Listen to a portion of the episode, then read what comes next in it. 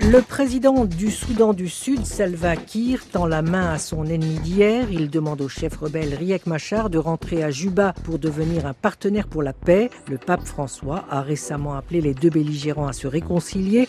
À peine la République du Sud-Soudan créée, le pays a sombré dans une guerre civile qui a fait 380 000 morts depuis 2013. Le poste de Premier ministre a été supprimé au Sénégal. C'est une des dispositions de la réforme surprise annoncée par le président Macky Sall lorsqu'il a entamé son second mandat, censé fluidifier le fonctionnement de l'État. Cette réforme renforce le caractère présidentiel du régime. L'opposition reste inquiète et c'est en sa direction que Macky Sall veut relancer le 28 mai un dialogue national. Il s'agira notamment de discuter de la création d'un organe indépendant pour organiser les élections.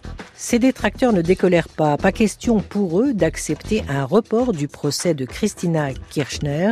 L'ancienne présidente argentine doit comparaître mardi pour des accusations de corruption. Or, une semaine avant le début de ce procès très attendu dans le pays, la Cour suprême a causé la surprise en demandant au tribunal de lui envoyer le dossier judiciaire. Cette démarche, susceptible de retarder le procès, a été accueillie jeudi par des concerts de casseroles jusqu'au quartier où réside l'ancienne présidente. Wikipédia est désormais totalement inaccessible en Chine.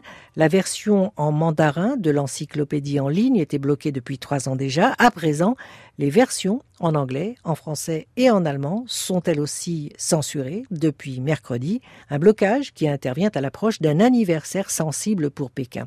À Shanghai, Angélique Forget. C'était il y a presque 30 ans, dans la nuit du 3 au 4 juin 1989, sur la place Tiananmen à Pékin, l'armée ouvre le feu sur une foule de manifestants venus réclamer des réformes démocratiques. Un événement tabou en Chine, dans la presse, à la télévision, dans les livres d'histoire, pas une occurrence.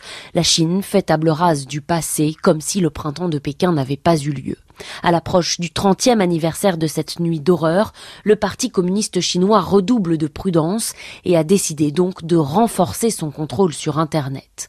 En Chine, Facebook, Twitter, Google, Instagram, Snapchat, entre autres, sont déjà censurés. Sur les versions anglaises, françaises et allemandes de Wikipédia, plus de 800 pages étaient même déjà bloquées. Voici que la censure s'élargit. L'objectif, ne rien laisser passer, pas un texte, pas une image.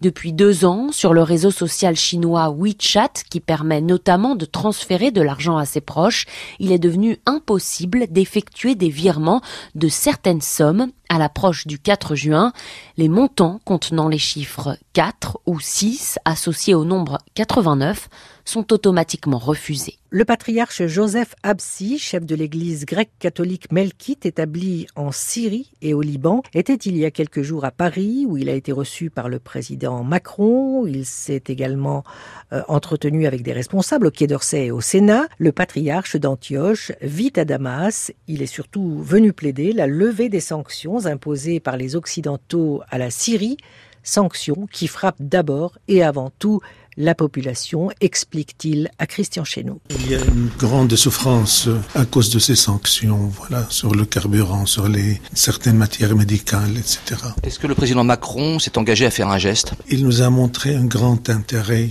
et une grande attention. Il a promis de faire ce qu'il est en, son pouvoir de faire pour aider à alléger les souffrances de notre peuple. Le grand défi de la Syrie maintenant, parce que la guerre est presque terminée, c'est la réconciliation. Est-ce qu'on peut réconcilier un peuple quand vous avez des millions de gens à l'extérieur? Comment comment vous voyez la situation euh, de cette réconciliation des gens qui se sont fait la guerre?